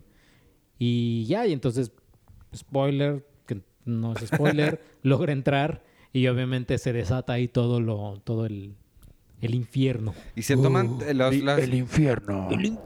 las diferentes cosas que están en este museo, que supongo que las acechan, ¿se toman turnos en acechar o todos van al mismo tiempo? No, todas van, o sea, llega un momento O ya sea, como en el tercer acto es, vámonos, el horror porn, a todo lo que da. Como en Cabin in the Woods. Como en Cabin in the Woods, tal cual. O sea, sí, sí, sí dices, Órale. órale. Hay algunos monstruos que tienen más, que, que son más efectivos que otros. O sea, están como los, un, un samurái este japonés. Está... Pero a diferencia de Cabin in the Woods, esta no se va a la comedia. No, no, la verdad es que no. Oye, pero la 2 es muy buena. La dos es muy de buena. este hombre Sandberg, David F. Sandberg, David ¿no? F. Sandberg, el de es, Shazam. es muy buena. Sí. ¿Esta la iguala, al menos? No, yo creo que está un poquito, un, un escalón abajito. Ajá. No está como la, mon- la Anabel 1 O la monja. o la Que monja es horrible. o la Llorona. Está- Ay, la llorona también. Sí, sí, Esa sí. no la contamos. ¿O sí la Sí. contamos? Sí, sí, sí. Ah, Bueno, el director se llama David, digo David, eh, Gary Dauberman o Doberman, Ah, Doberman. que es guionista de Anabel 1, Anabel 2, La Monja y eso. Y es eh, cristiano. ¿A poco? Sí. Eh, bien, en el... Este Antonio Camarillo fue al- a la sala de edición. Lo que tú hiciste para IT. Sí. Este... Y tenemos el texto en la revista, pero si lo quieren checar, está, está muy bueno. Ah, lo de las cruces y eso que contaban, Ajá. ¿no? Que les pasaban cosas ahí extrañas y locas. Siempre se inventan. Sí. Ay, me desperté y estaba la... No estaba nada, estaba con deprimido de sueño y... Uy, en mi, en mi cuarto, en mi cuarto a cada rato o se abre la puerta o se cierra. O sea, de- Cuando entras y sales. No, no, no, sino estando ahí, pero ya obviamente es el aire. O sea, y luego sí es ¿Qué como- tal que es un espíritu? No, es que ¿sabes qué decía este tipo? De, bueno, este muchacho, este señor, este joven. Decía, eh, o sea, fíjate, durante el rodaje estábamos súper cansados porque pasábamos días sin poder dormir porque estábamos filmando de noche. Tanto que hasta estábamos ya, este, o sea, ya no podíamos ni siquiera funcionar, ¿no? Bien. Entonces yo me regresaba a mi casa súper súper cansado y cuando volteaba a ver al techo, ahí estaba la runa esta que le aparece a no sé quién, no sé dónde. Y pues cualquier persona lógica luego, luego dice, pues estoy alucinando porque llevo tres días sin dormir, como acabo de decir. No haces el brinco a seguramente sí me estás echando un demonio. Yo que-". no creo, Iván. Seguramente sí hay un espíritu ahí. Pero bueno. Y, y- y para los que van a ver Annabelle, eh, aparece también ahí una niña. Ah, dices que aparece la, la muñeca de verdad, ¿no? Bueno. Ah, sí. la original. Aparece la, la- la original de verdad en un comercial, Sí, porque la Órale. Annabelle, la Annabelle original es una muñeca que se llama Raggedy Ann. Como de trapo. Sí, Ajá. que no es nada fea. No, no es No, feo. pero pues, justo por eso la tienen que hacer fea. A mí me dan más miedo. Yo tengo una, una prima que se llama Paula, le mando muchos saludos. ¿Y te da más miedo tiene- ella? me da mucho miedo ella. No, este, ella tiene unas muñecas horribles de estas que, como las de vacaciones de terror, Ajá, ajá. que sientes que, que tiene unos ojos así que te están viendo y que si te mueves se van a mover los ojos contigo. Así, Ay. así siento que deb- debió de haber sido Anabel. No, y la, y la hija de, de los Warren, la protagonista, la niña, se llama Makina Grace, que Ah, ella... Ella es alguien. Hay que, hay- o sea, yo creo que sí le deberían de, le deberían de, de seguir el rastro porque mira, ella aparece en ¿Cómo ser un Latin lover? Ándale. Aguas. Ya con, ya con eso. No, Ya no con digas eso. más. No, se eh, acaba este podcast en este momento. Ella aparece en Yo Tonya. Ella es Mm. la Tonya más chiquita. Ella aparece en Gifted de con este Chris Evans. Ella aparece en Hunting of Hill House. Ah, no, la, la reconozco de... Ah. Ah, no, de de, Hill de House. Haunting of Hill House, sí. Ella sale en Sabrina, en las aventuras Chilling Adventures of Ajá, es la Sabrina, como la las- Sabrina bebé. la Sabrina chica, eh, en Capitana Marvel como la pequeña Carol. O sea, ella es pequeña de todos. De ahí también, sí. En Annabelle es la, es la de los Warren y va a salir en Ghostbusters, en la nueva. Ah, Ghostbusters, que sí va a salir este... Seguro, es, seguro va a ser Bill Murray de chiquito. Bill Murray va a salir en la nueva. Pues yo creo. No, ya dijo que sí. ¿Ah, sí? Dijo que ya había cambiado de parecer, que sí le latía. Yo creo que se le acabó el dinero. o Pues sí. algo. Oye, ¿y qué más? ¿Ya? Eh, sí, o sea, al final creo que son dos buenas opciones, Annabelle y, ¿Qué más y? Chicuarotes. ¿Qué más se estrena este Se fin de estrena, semana? además de, de Anabel y los chicoarotes. Anabel- ¿Qué significa ah, chicoarotes, por cierto? De- Que es, que un, Es un, es, una- animalito. es un bueno, pero también es un mote que se le Claro. da a la gente que vive ahí, Eh, que es de- como de just- cuates. justo de ese lugar. Y, y hay, una, hay un diálogo ahí donde dicen, ah, es que tú eres de no sé qué. O sea, están tan bien como eh, seleccionados las, la, la gente o diseccionados la gente de ahí que Chicuarotes es de tal. Si eres de Tacubaya, eres... Tacubo. No, porque es de... este, Tocas en la banda. Exacto. pero, pero así cada, que hay cada apodo para casi cada colonia. Ay, ¿cómo se llamará la gente de donde yo soy? Ay, satelucos. Locos. Oye, Locos por vivir tan lejos. e- estas semanas, Café Tacuba, que tanto te gusta, Arturo, es de satélite, ¿eh? te voy avisando. Wow. Café Tacuba, perdón. ¿Tú viste el Eh, documental de Ernesto Contreras? ¿Cuál de todos? De Café Tacuba. No. Este 28 de junio se estrena Anabel 3, dos puntos, viene a casa. Eh, ¿Tres puntos? Oye, yo te- mi vecina se llama Anabel, pero no me llevo lo suficiente con ella como para hacerle el chiste de que sí, ya, ya, ya llegó. Más bien preguntarle a su esposo, ¿y Anabel ya viene a casa? Pues puede ser, puede ser buen chiste para Creo romper que te el van a correr de tu, de tu casa por tus malos chistes, Iván. Ahí no eres el jefe, ahí no se tienen que reír de ti. Como aquí. Se estrena el documental Kusama Infinity, que es sobre el, el Ah, artista. La señora esta de los puntos, ¿no? Ajá. eh, Maestras del Engaño, que es el remake con Glory Bell. ¿Cómo se llama? No se llama Glory Bell. Rosy, no. Gloria Bell Rebel. es la de La- pero ¿cómo se llama Sebastián esta? Lelio. Rebel. Rebel Rebel Wilson. Wilson y Anne Hathaway. Rebel Wilson y Anne Hathaway, que es remake de... La conocerán ustedes por las funciones que daban en el 5, que se llama Dos bribones sin vergüenza, con Steve Martin y Michael Caine. No, pues, Mm, ¿Nunca la han visto? Yo quiero ver esa. Véanla, es Porque bien Michael buena. Caine en comedia me intriga muchísimo. Eh, ¿Nunca has visto Alfie? No. Uf, ve, tienes que ver Alfie. Para mí, Mike- Michael, mal- ese señor es como... Bueno, más de tu Cuando, generación. cuando tengas problema de decir Michael Caine, piensa que es Michael Caine. Ma- Michael Caine y, Michael Caine. y Mauricio Clark va a decir, ¿qué? ¿Qué es esto? ¿Y ¿ya, hablas- ya hablamos? ¿Ya No. hablaste de, de lo que sucedió en, en Con- hoy? No, con Mauricio Clark, pero... Que hasta Iván lo estaba viendo. Estaba, ¿Tú lo estabas ah, viendo? eh, lo estaba viendo Estaba puesto ahí, yo estaba ahí parado porque ahí estaba. y lo estaba viendo, que no mienta, que lo estaba viendo con mucha intriga. Pero bueno. No sé, o sea, no, no- tengo nada que añadir a ese señor. Oye, pero dicen que la de la de Anne Hathaway que está horrible. ¿En serio? Sí, o sea, que le fue muy mal. Ah. Y, Bueno, la, la original es muy buena. y ya van varias personas. Bueno, el de Slash Film que vio Yesterday. No, cállate, Sergio, salte en este momento. Muchas No, que le gracias. gustó- Que le, gustó, mucho, que él es muy fan de los Beatles. Ok, con- Pero dice, pero en el tercer acto como que se cae, pero No. terrible. Pues como se está cayendo la carrera de Anne Hathaway, porque desde Los Miserables no ha hecho gran cosa. Como no hizo Ocean's 8. Exacto.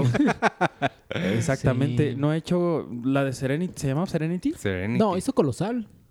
La de Pues Nacho sí. Vigalondo. Está bien. Sí, ¿Esa fue no son- después de Los Miserables? Sí, creo que sí. Sí. no, Bueno, después de Colosal, ¿qué hizo? Sí, no, ya. Nada. Ni Serenity, ni Ocean's 8. Ni esta, al parecer. Ni esta. Que, que ya su maldición, maldición del Oscar ya será como de, ah, ya no quiero hacer nada. ¿Quién sabe? Ayer, por cierto, le Tal vez se pregunté... cansó mucho de- del No, miserable. y va a ser Brujas. Va a ser la villana de, ¿A Bru- poco? De sí, las cierto. brujas. Oye, espérate, te iba a decir que la otra de Michael Caine, para terminar esa idea, Batman. más de tu generación, Michael Caine cómico, si no quieres ver a Alfie, que después hay un remake con Jude Law, pero él es el papá de Austin Powers en la 3 ¿A poco? y es muy buena. Nunca me 2. gustó Austin Powers. Pues vela porque estás la vi de muy niño. Vela ahorita porque estás equivocado. No, yo sé que estoy equivocado. Son de esas películas que yo sé que vi muy de niño que no debía haber visto tan de niño. El otro estreno... Ah, espérate, ibas a decir algo. Ah, de estos de los Óscares, ayer Eugenio Caballero ya se iba a su casa, supongo, y traía a su Ariel casi cargando en, en la mano. Y entonces yo camino y le dije, ¿y dónde está tu Oscar? ¿Dónde tienes tu Oscar? Siempre te he querido preguntar esto. Y se empieza a reír y dice, no, pues ahí en, en mi librero con otros de estos. Y me señala su, su Ariel. Otros Ah, de con estos. otros de estos. Ah, Y este, y le digo, ah, le digo, ¿y cuál te gusta más? Y me empecé a reír. Dijo, no, pues estos. Dice, porque como dice Guillermo del. Toro, estos tienen más huevos que los otros. Ah. Me gustó, me gustó su frase, por eso se la A mí no, ¿no viste a ti que te gusta tanto Ellen? ¿No viste que salió Bradley Cooper con ella? Y Ah, de su Grammy. Haciéndole preguntas y le dice, ¿dónde guardas tu Grammy? Y él, ah, caray. Ah, sí, cierto. Yo pensé que había entendido Granny de, de- de abuelita, pero no, es como, No. ah, sí, tengo un Grammy. No se acordaba que no, tenía me acordaba. Este, el otro estreno es Las Hijas del Sol. Habría que preguntarle a Mabel cuál es esa. Ella me dijo, me prometió que se estrena. Eh, Chicuarotes. Abel otra vez nos mintió que la camarista se estrenaba y no se estrenó. Y otra que Mabel también inventó que se llama Tres Rostros. Yo, Ah, no, sí. yo no vi los primeros dos. Este, bueno, vámonos entonces ya con los comentarios. Eh, la semana pasada preguntamos, espérame, ah, amigos, escuchas cuando les salga en el sitio el anuncio de recibe las últimas noticias de Cine Premier en tu dispositivo, suscríbete, pónganle continuar, díganle que sí, te quieres suscribir para que les lleguen más rápido las noticias. No nos vamos a robar sus datos, no somos Mark Zuckerberg. Sí. No, no, no, es nada más para que les No lleguen somos más. confetti tampoco, pero bueno, les, les vamos a mandar unos bonitos, unas bonitas notas. Unas bonitas notas. La, la semana pasada preguntamos de qué, sí es este el de la semana pasada, de qué personalidad famosa te gustaría tener un muñequito como el de Miley Cyrus en Black Mirror. Ah, sí, porque estaba Susana. Tú no estuviste. Sí, Sí estuviste. ¿Estuvimos Sí. los cuatro, con los tres con Susana? sí. Que Entonces, ¿de qué personalidad famosa te gustaría tener un muñequito como el de Miley Cyrus en Black Mirror? Y... Ay, caray. Eh, Pablo Hinojosa dice que Tom Cruise. El que me encantó fue Kevin, supongo que Martínez, Tina Fey. ¿Cómo no se me ocurrió a mí Tina Fey? Tina Fey es perfecta. Para los... Dice... Mejor, eh, ¿Tina Fey o Amy Poehler? Ay, Amy Poehler o Tina Fey. Las dos. No, tienes que escoger una. Amy Poehler. No, ¿Cómo no se me ocurrió Amy Poehler antes? Amy Poehler es más perfecta que Tina Fey. Ya lo decidí. Sí, ¿verdad? Eh, Pablo Hinojosa también dice que para los fans de Jessica Jones, vean la tercera temporada. A mí me encantó y creo que fue un buen final para el universo Marvel Netflix. Yo ya lo vi. ¿Y? ¿Ya la viste toda? No, acuérdate, me salté al final, final, final, final, los últimos 20 segundos. Dije, a ver cómo acaba. Ah, Checheco loco. ya. Ah, ya, ok. No, pues está bien. ¿De qué forma eso es una buena manera de ver las, los finales, Chaco? Oye, no. yo, yo tenía un maestro en la prepa, te lo juro, que maestro de literatura, que nos decía, no tienen que leer el libro completo, lean las primeras 10 páginas, las 10 del medio y las 10 últimas. Ese era su consejo para el maestro de literatura, que se llamaba, no sé cómo se llamaba, pero le decían Chombo. Si alguien, Humberto Eco. si alguien de ustedes es del TEC, del SEM y lo Pues es que en conoce, el Tec no estudian, Iván, por eso. yo sí estudié muchísimo, ese señor no. este, gordita de chicharrón dice, estaría padre un muñequito. Estaría padre un muñequito de Terry Crews, sobre todo si hablara como en los comerciales de Old Spice. Hablando de Terry Crews, Arturo, ya estoy viendo Brooklyn Nine-Nine. Sí, ya me, el otro día me insultaste y me regañaste al mismo tiempo por no verla. Es que, Sergio, le pregunté a Arturo, ¿en cuál vamos de Brooklyn Nine-Nine? Y me dijo, en la 5. Le dije, ¿la 5 es la que ya no hicieron en Fox, hicieron en NBC? Sí. Le dije, ¿estás seguro? Sí. Y yo bajé la 5 y no, ya la había visto completita. Mm. Entonces, más bien, tuve que volver a bajar ahora la 6 y ya la empecé a ver. Y está padre. Cuando dices bajar es como de tu librero. De mi librero, porque están así hasta arriba. Sí, Iván tiene los, los DCPs. Entonces en, tuve en que su, en, su, al- en su alacena. alcanzar. La otra que estoy viendo es Big Bang Theory. Ya la retomé. La abandoné hace cinco años en la temporada 7. Y me acabo de enterar que está en Amazon Prime. Más bien, como Sí. que me acaba de caer el 20 que estaba en Amazon Prime. Y ya la empecé a ver. Voy en la temporada 7. No me spoileé nada.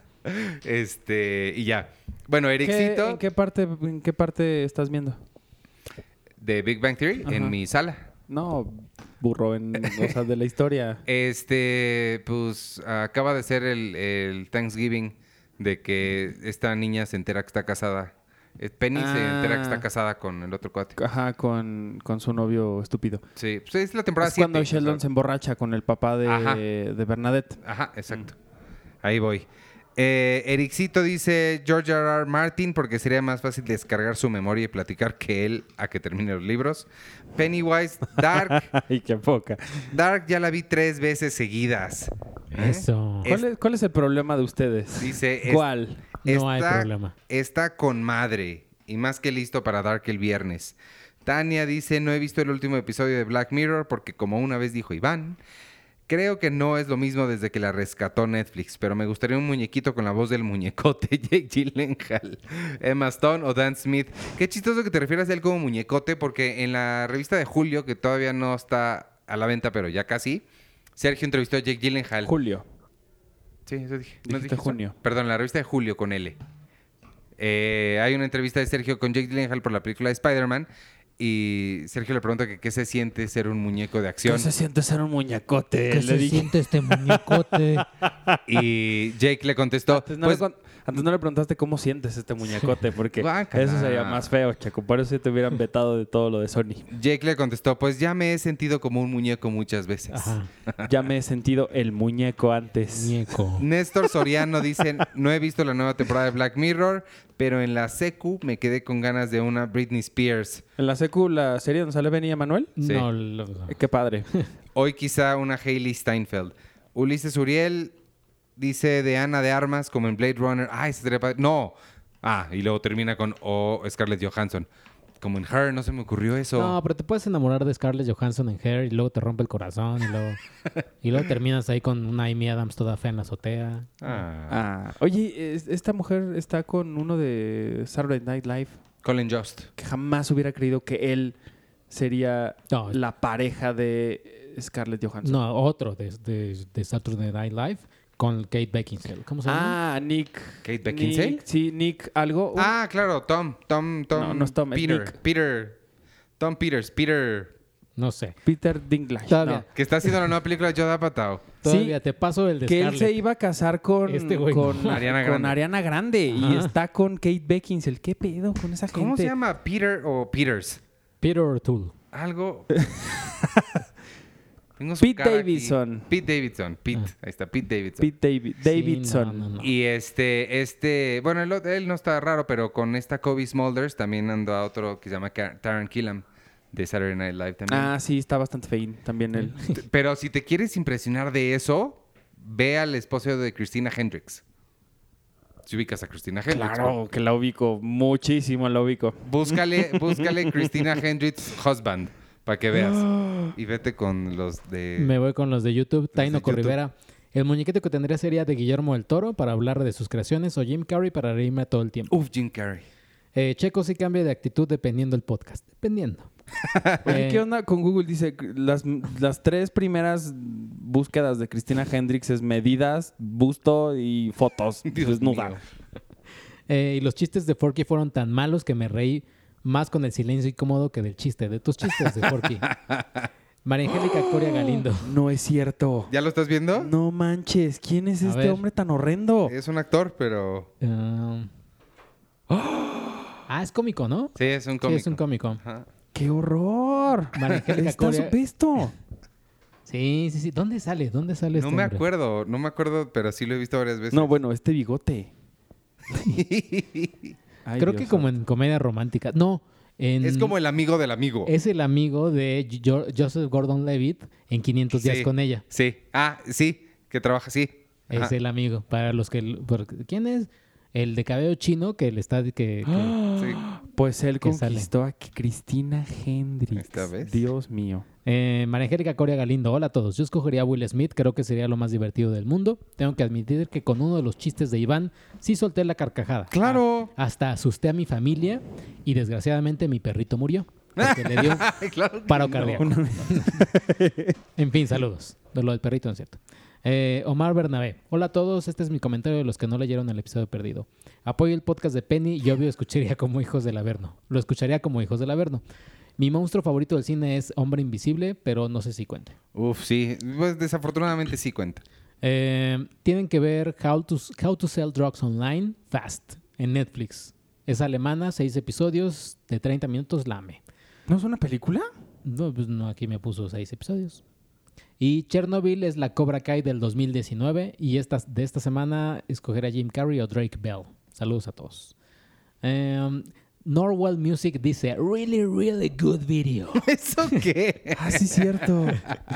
Eh, Noheminki dice, a mí me gustaría la personalidad de Keanu Reeves porque parece ser un hombre súper cool, además de educado y bueno. Si le añadimos un poco de John Wick, pues también me llevaría mi muñequito en el transporte público. Ándale. Hugo Cárdenas, llevo año y medio escuchándolos, pero es la primera vez que les escribo. Me encanta la dinámica que tienen al grabar el podcast, que a pesar de la duración es muy entretenido y siempre me sacan una carcajada en el momento menos esperado. No he visto Black Mirror, pero el personaje que me gustaría descargar es el de Guillermo del Toro. Y una observación. Ándale, aquí viene casi de lo bueno. Una de las tantas que nos hicieron. Y No- siempre a mí. No sé de qué Cinépolis Junior están hablando. Ándele. Yo he llevado a mi hijo al de Vía Vallejo, al norte de la Ciudad de México. Ah, y no, ahí ese no es. Solo pueden jugar antes de la película y en un intermedio, hechos para esa sala. Durante la función no pueden jugar y de hecho si llega a haber papás que quieren dejar solos a sus hijos durante la película, pero no hay manera, tienen que regresar a sus asientos. Así que Checo y Arturo, como dijo Edna Moda, ¿de qué están hablando? ¿Pero de qué hablas, cariño? Eh, por cierto, el podcast perdido estuvo genial, saludos a todos. ¿Cómo Eh, saben si no lo oyeron? Richard Van. Ahí Van y pone emoji de simio tapándose los ojos. Ofrece una disculpa y retírate muy lentamente. Toy Story 4Key, jajaja. Eh, J. Duica. Respondiendo a la pregunta, Will Smith o Chris Rock. Por otra parte, les recomiendo Years and Years, la nueva serie de la BBC que tiene referencias a Black Mirror en sus primeras temporadas. Pues, no, no escucharon. conozco. Eh, Ans Calzada. Saludos a todos. Definitivamente Portlandia no suena familiar. Me encanta Iván tratando de hacer el programa familiar, haciendo chistes de talones. ¿Cuáles son los chistes de talones? No sé. Y Arturo soltando... Eso, eso suena feo. Arturo soltando vergas a diestra y siniestra. Ojalá no, Jamás haría, eh, estaría haciendo eso. ojalá no hayan terminado con el, con el pobre Lucas para cuando le llegó el mensaje tan bonito. ¿Cuál Lucas? No entendí. Eh, Luis Estardo Escobar. Eh, Checo, yo estoy igual de fascinado que en Dark. No dejo de pensar todas las teorías. Por cierto, Netflix tiene estudios de doblaje y esta serie fue doblada en Argentina. ¿Cuál? La de Dark. Ah. Arturo, yo, es- yo extraño la voz de Carlos II en Toy Story y él ha dicho en su podcast Tun- Tun- Tunlandia, al parecer lo vetaron de todos los proyectos de Disney. Me gustaría tener un muñequito de Margot Robbie. Eh, Mm. Angial B, yo escogería a Penny Aluiva para que me despierte cantando Cine Premier Impresa. Wow, wow, yo no lo puedo hacer. Ay, no. No sabes lo que dices. No sabes lo que dices. Eh, Arturo, Aarón Cortés. ¿Ese es el que me regaña? lo este quiero leer yo. Déjame leerlo. Léelo, léelo. A ver. Ay, Arturo. Pero ya cambia tu chiste de aquí arriba hay un tachecito, ya pon otro. No, no, no. Yo voy a... A ver. ¿Qué falta de información de ustedes sobre la sala Cinépolis Kids? Si no saben, no insulten ni a los menores ni a los padres que crían bien a sus hijos. Para empezar, ponen en mal a Cinépolis. Imagínate. Pregunten sobre la dinámica de esas salas antes de hablar. Qué mal que se expresen de unos niños que les gusta el cine y se divierten tan bien. En la sala juegan al inicio y hay un intermedio. Ay Dios, ya se me fue. donde juegan también. Después siguen viendo la película normalmente. Rectifiquen la información, sobre todo Arturo, que habla por hablar. Aaron Cortés. O sea, no está equivocado. ¿De qué hablo por hablar? No, claro que no. Estás muy, muy acertado. Yo siempre hablo por hablar No, de aquí que- toda mi vida. De que la información que dieron estaba mal. Pues yo ni insisto modo. en que hay edades en las que el cine no es para niños y hay actitudes que no son para, para no, una pero sala de no. cine. O sea, sí, que, eh, pero qué bueno que opines eso, pero eso no era lo que estábamos discutiendo esa vez. Estaban diciendo Yo tengo que en estas Yo salas tengo otros datos. podían jugar a la hora que sea. Esa es la respuesta. Yo tengo otros datos. No lo sé. Ah, yo sí. solamente, yo hablo por hablar, entonces no, lo que yo digo no, no, no importa. Yo ofre- ofrezco una disculpa a los niños de tres años que escuchan este podcast. Lo Y siento. a los que ofendimos enormemente, lo Eh, sentimos. Cuatro de Lorians. Lo pediré por tercera vez consecutiva y lo seguiré haciendo hasta que Penny esté presente. Ay, pues, ¿qué crees, amigo? y Penny, una más. ¿Quieres venir a grabar un episodio sobre Paddington? Siento que va a haber un cuarto comentario sobre esto. Siento que sí, perdónanos, es que sea, sea jo- no, pero no hace cuatro episodios que no viene Penny, más bien. No, es que, no- es en el tres y perdido, el perdido. el perdido no pudimos Ah, leer claro. los comentarios. No leímos los ¿Este comentarios. es el cuarto o el...? eh, Sí, entonces el cuarto o el tercero. Eh, Este. no, Este es el tercero. Ah, Se viene un cuarto. ok. El Quick Wicks. No sabía que Carlos II ya no participaba en Toy Story. Hay una anécdota curiosa que él cuenta en una entrevista que dice que él fue a audicionar para el papel de Buzz por su tono de voz que va más acorde al suyo, pero ya estando ahí audicionó para ambos papeles y se quedó con Woody. Como dato adicional, qué triste el caso de Rex, que el actor que lo interpretaba en el doblaje latino, Jesús Barrero, ya no está con nosotros.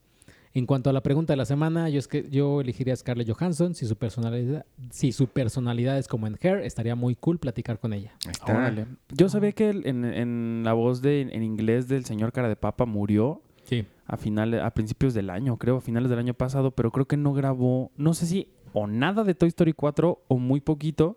Lo que hicieron fue que Pixar, en su magia, le pidieron permiso a su familia para recuperar ¿A clips poco? de audio de todo lo que se habían encontrado de él, películas, los juegos, eh, las atracciones de Toy Story en los parques, para recrear su voz y hacer lo que necesitaban que dijera para Toy Story 4. Que de por sí el señor cara de papa sale muy poquito. Ahora Sí. entendería por qué sale tan poquito, ¿no? Pero, pero bueno, eso me pareció muy interesante. Cómo, cómo recrearon su voz. O sea, que hasta en audio Pixar está tan, tan avanzado. Pues cuando viene, me parece que viene el documental de Life Itself, que está en, creo que está en Netflix, de Roger Ebert. Él tuvo cáncer de, no sé si de mandíbula o de la Mandíbula. garganta. Sí, de mandíbula. Mandíbula. Este, y le, con todos los audio comentarios que había hecho todas las películas, le armaron un vocabulario para que él pudiera escribir como Stephen Hawking y lo que sonaba era su propia voz. Ahí ese documental es bien triste. Está bien padre eso. Porque aparte se ve como su sonrisa así feita. Sí, pues sí. Eh, um, um, um, eh, Adrián Duarte, Duarte Aguilar. La persona que escogería sería Betty White. Ahí hay historia para rato. Eh, Eh, Jorge Todd, ¿me pueden invitar al podcast? estás invitado. Eh, eh, Fran, no puedo escoger específicamente a alguien. Ellen DeGeneres, Will Smith, hasta Maya Rudolph. Contraté HBO para ver Chernobyl y ahora ya no sé qué más ver. Ya acabé Big Little Lies y Sharp Objects. Eh, ¿Otras series que recomiendan? Six Feet Under the Wire Ay, y lo decimos Sopranos. cada episodio y hasta parece que HBO nos Sí. paga. Six Feet Under the Wire y Sopranos. No Y te True vas a equivocar. Detective y True Detective y The Night of. The Night Of. Pero sobre todo Six Feet Under the Wire y Sopranos. Digo, y dices que contrataste para ver Chernobyl. Digo, ¿hay Game of Thrones? Sí, ah, sí. claro, te falta Game of Thrones. y si quieres comedia, Silicon Valley es muy buena. Y, y Esta de la, la que dirigió Martin Scorsese, siempre se me olvida su nombre. Vinyl. Ah, True, esa. True Blood Vinyl está también padre. está. True Blood también está padre. Eh, The Newsroom, Newsroom. Newsroom, Band of claro. Brothers, The Pacific. Ay, de- ya HBO ya hasta nos mucho. sabemos de memoria, sí. Eh, J. Alejandro Ayala. Mis opciones son Jack Black o Will Smith. Para ustedes que conviven con Iván, ¿sus chistes son algo cotidiano? Confieso Ay, que sí. yo sí me reí. Sí, claro. Pero es lo que digo, hay que reírnos porque él es el jefe. Y porque son muy buenos. Eh, Nadie había pensado Toy Story 4Key. Nadie. Pero lo Eh, peor es que te sigue dando risa. Es como la foto de ese niño que siempre te enseño y te mueres de la risa y nadie sabe por qué. eh, Sandra Pineda. Yo escogería a Jennifer Lawrence. Sería buena compañera de fiesta. Oye, Ay, claro que no. Si Jennifer Lawrence le choca hablar. Oye, Iván, hace un tiempo mencionaste que anteriormente tenías un podcast. Me parece que por los tiempos de cuando filmaste Sincronía. ¿Esos podcasts aún existen? ¿Los podemos escuchar en algún lado? Ah, no sé, tendría que revisar. Era, eh, la productora se llama Don't Panic Films y era el podcast de Don't Panic Films. Lo que hacemos es cada semana hablábamos con una persona diferente. Entonces tuvimos, pues estuvo Luis Gerardo, estuvo, ¿cómo se llama este que acabas de mencionar? El de Somos la Carne, Somos lo que hay. Jorge Michel Grau. Jorge Michel Grau estuvo con nosotros. O sea, hay mucha gente importante ¿No de la industria. a esta señora, este... Sasha Montenegro. Sasha Montenegro. Sacha Montenegro estuvo ahí. Ah, Mucha gente bien padre. No sé si están todavía disponibles. Búscale sí. en la tienda de iTunes. Hazle una búsqueda con Don't Panic Films. Este, y chances están. Si no, pues luego veo a ver si los puedo subir a algún lado. Yo sí los tengo, entonces sé que por ahí andan. Uh, Mariana Treviño. ¿A poco? Ajá. Chivis, Chivis Rico, saludos a todos, son geniales todos. Yo escogería sin dudarlo a Iván. Tener su, su sapiencia cinéfila en cualquier momento y a todas horas. Ándale, ¿ya ves? Emoji de cabeza explotando con colores de color. Iván, deja de decirle a tus primos que Sería escriban- excelente. Aparte de su, per- de su agradable personalidad, no pido más. Ahí está. Eh, emoji del puño. Eh, hombre sin nombre. Arturo. Deja, Ay, Dios. Deja de ser tan forzado y, y ser el todo yo. ¿Eso dice? ¿Eso Pues dice? dice- Ese no lo había visto. Ese no lo había visto tampoco. Es de Ya- hace- Se me Deja hace que lo estás inventando, No, es de chico. hace cinco horas. Arturo, deja de ser tan forzado y ser el todo yo. ¿El todo yo? Pues no ¿De sé. qué estás hablando? ¿Cómo se llama? Hombre sin nombre. Ah, híjole. No, pues no. Eh, Lalo, Lalo Man PSP. Hola, por fin me puse al día con el podcast. Había quedado pendiente desde el problema con Spotify. Como escuché muchos episodios seguidos, tengo varios comentarios acumulados, pero para ser breve solo diré, si les gusta el 99 les recomiendo escuchar un podcast que, llama, que se llama Podcast Like It's 1999. Ok. Me gusta que den la, pu- la puntuación de todas las películas del 99 y dan datos curiosos. Arturo, ya mil años pasaron para el podcast de Friends que ya hasta se, se habla de la reunión. Es- Checo, gran podcast de Hijos del Averno. Respondiendo a la pregunta de la semana, escogería a Penny como voz de mi muñeco tipo Black Mirror porque siempre da comentarios muy acertados y sabe hacer muchas voces, así que no me aburriría. Ja, ja, ja. Saludos. Y ya está. Ok. Ok. Y yo tenía uno que me habían escrito aquí en correo. También contra mí. No, creo. También contra mí. No entiendo eso de todo yo. Pues que todo lo quieres tú. Ajá. Pero Pues no. ya. Mira, este es, eh, eh, o sea, este es un tanto largo porque sí es realmente un correo. Luego, luego eh, más bien, a Fernando Pisano, ya le, le contestamos después, pero dice que es un long time listener, first time caller. Gracias por su podcast, es muy bueno, interesante, son un excelente equipo de podcasteros, así se dice en provincia.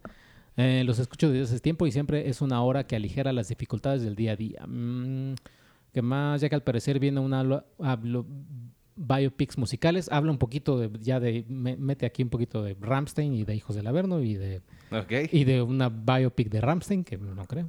Eh, sería, sé que recomendarles películas sería como recomendarle pastelitos a Guillermo del Toro, pero les recomiendo una película mexicana que igual y el señor Arturo Magallanes la conoce, porque él es todo yo. Ah, no sé.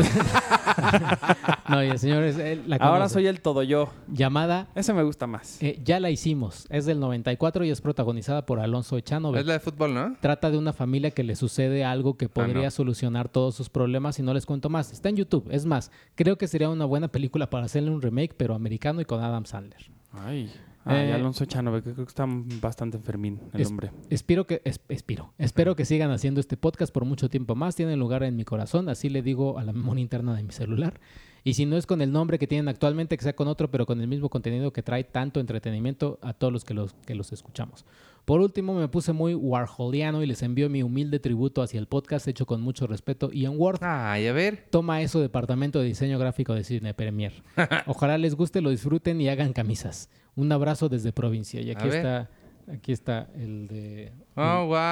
Arturo. El, para los podescuchas, yo creo que los vamos a poner Lo en la subimos página. ahí. Pero qué padre. ¿Qué, qué dice el de Penny? dice, Roma es un blockbuster. A ver, pero Ah, el mío sí dicen es cosas. que trae frases. Sí, trae el, frases. el tuyo dice, las opiniones son como los asteriscos, todos tienen una. Ay, qué padre. Yo pensé que iba a decir, es, soy un cuadrado. Soy un Penny cuadrado. dice, Roma es un blockbuster. Che- Iván dice, ¿en qué año se hizo esa película? Entonces es de ese año. Y Checo dice, la fotografía es una cosa brutal. Oye, que hablando de cosas que son de ese año, nada más quiero dejarlo aquí en el podcast porque lo hablamos en la vida real, pero no aquí en el podcast. El, ay, creo que ya me la perdí. O es mañana. ¿Cuál? Creo que mañana, no, hoy es martes, mañana es miércoles cuando salga esto. Están pasando, van a pasar en el Autocinema Coyote, Clerks, que es del Ah, 1994. Pero ahí anuncian muy clarito que es la primera vez que tiene exhibición comercial en México. No, no, no, no, no. No, dice primera vez en nuestra cartelera. No, pero nunca tuvo estreno comercial en México. Búscale. Clerks nunca se estrenó en México. Entonces, esta es la primera vez que se estrena comercialmente en México, lo cual significa que es una película de 2019. Sí. Nice. Nada más quería decir eso bajo sus reglas absurdas. Pero, bueno, pero Yo ya te dije que es, si, eh, si, si tuviera un registro de estreno comercial en México, o sea, si, si el Autocinema Coyote registrara ese estreno en RTC, que creo que sería el camino que se tiene que seguir, ¿sí? entonces técnicamente sí es una película de 2019 y Súper. podrías meterla, Buenísimo. pero no estoy seguro que eso hayan hecho, no estoy seguro que no sea la primera vez que se exhibe en México. Ok. Pero estás diciendo que si sí hicieron todo ese registro, contaría. Exacto. yo, no, yo diría, tendrías que ir a verla. Porque no cuentas si no la vas a ver. Sí, Ah, también. sí. Nada más para dejar claro tus reglas. Mis reglas es aunque registren y hagan lo que quieran, es una película del 94. La registren donde quieran y las veces que quieran. Bueno, de la infancia es una película de hace 10 años y se estrenó el año pasado. ¿Se estrenó? Eso sí. Realmente Y se es una película del año pasado.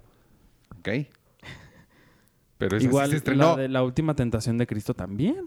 Benny Emanuel, que ganó su Ariel, tiene que viajar en el tiempo eh, y dárselo a él de pequeño y decirle, esto es por lo que vamos a luchar, amigo. Pero es que ese es el punto. Su primer estreno comercial fue ese.